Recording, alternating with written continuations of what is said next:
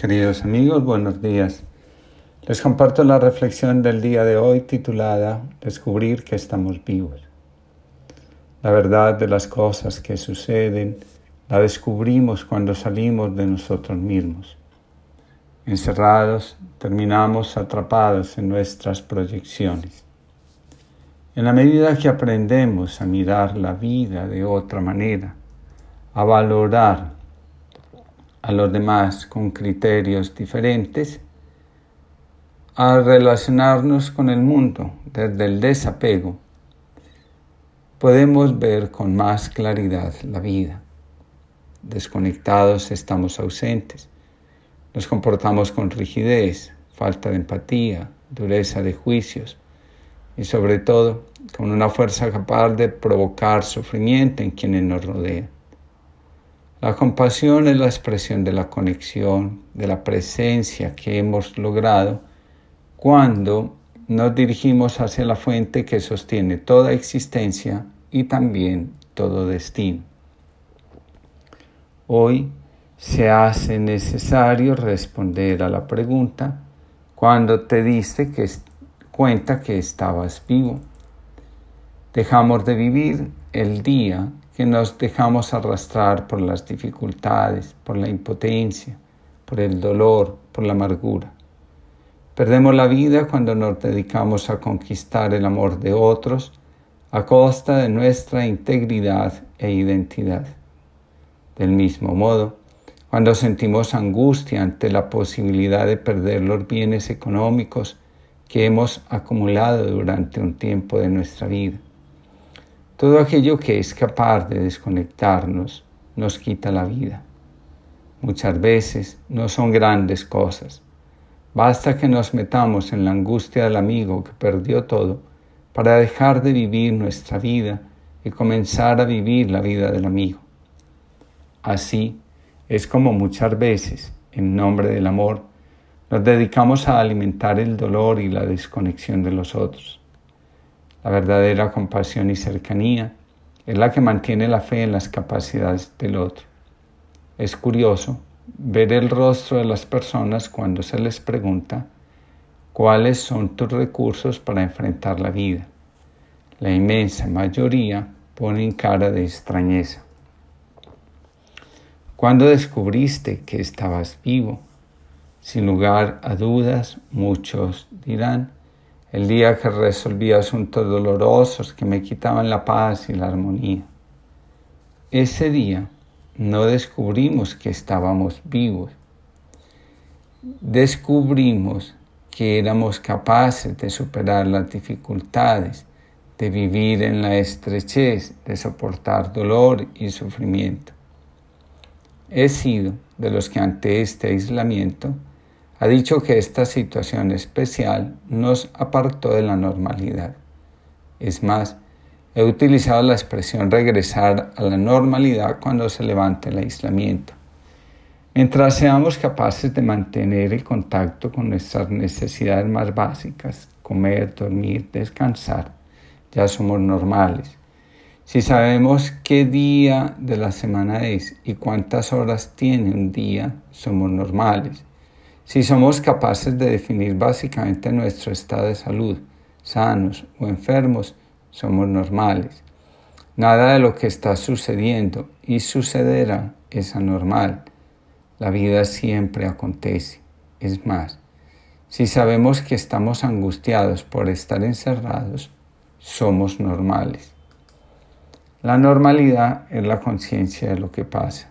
Este tiempo nos ha enseñado una vez más acerca de la capacidad de sobrevivencia que tenemos.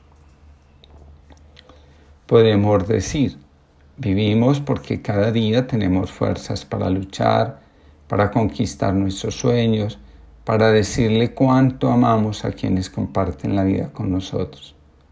Aún así, no hemos descubierto que estamos vivos Sabemos que por amor, por rabia, por fuerza, por interés propio, por amor, entre otras, tenemos ganas de continuar viviendo. Así, confirmamos una vez más que sobrevivimos. Aún nos queda la pregunta, ¿Cuándo descubriste que estabas vivo? Dice Rosa María Monroy, terapeuta, la desconexión, la disociación, de alguna manera nos protege. Muchos viven en trance, quienes carecen de iniciativa, no se atreven a darle una dirección a su vida, dejan a un lado lo que les corresponde, están bajo el efecto del sonambulismo. Es un estado de protección. Muchos creen que están vivos porque ríen, gritan, lloran o pueden padecer una depresión, comportarse compulsivamente, decir lo que piensan y hacer lo que quieren. Otros piensan que saben que están vivos porque no pueden dormir, porque tienen chispazos de vida que los inspira. Dice un autor, pero ¿qué sucede cuando sentimos que todo aquello que estamos viviendo es demasiado difícil para enfrentarlo?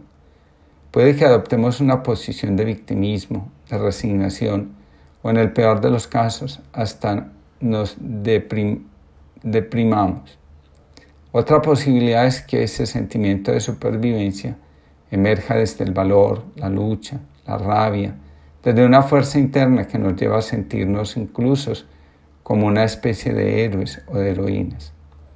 A mi modo de ver, este sentimiento de supervivencia puede tener su lugar en esas circunstancias concretas, pero si lo prolongamos en el tiempo, haciendo de ello nuestro estilo de vida, nos puede llevar a una situación de estrés e insatisfacción crónica, donde la insatisfacción, el temor, la ansiedad, la angustia dirigen nuestra existencia, hay más sobrevivencia que vida. Para ir a la vida es necesario girar la cabeza y descubrir que existen otras realidades diferentes a las que siempre hemos visto. Para que el giro sea efectivo, es necesario observar los siguientes principios. El primero, cambiar de rumbo. Nadie conoce paisajes diferentes y los caminos que transita son los mismos de siempre. Es curioso, muchos persisten en la idea de encontrar algo nuevo viviendo de la misma manera. El segundo, entrar en la suspensión y el asombro. Para lograr avances es importante dejar de proyectar, de fantasear, de huir de la realidad. El tercero es atrevernos a preguntarnos, ¿qué hay afuera? ¿Cómo es el mundo más allá de los muros, los temores y las creencias irracionales que hemos construido para defendernos?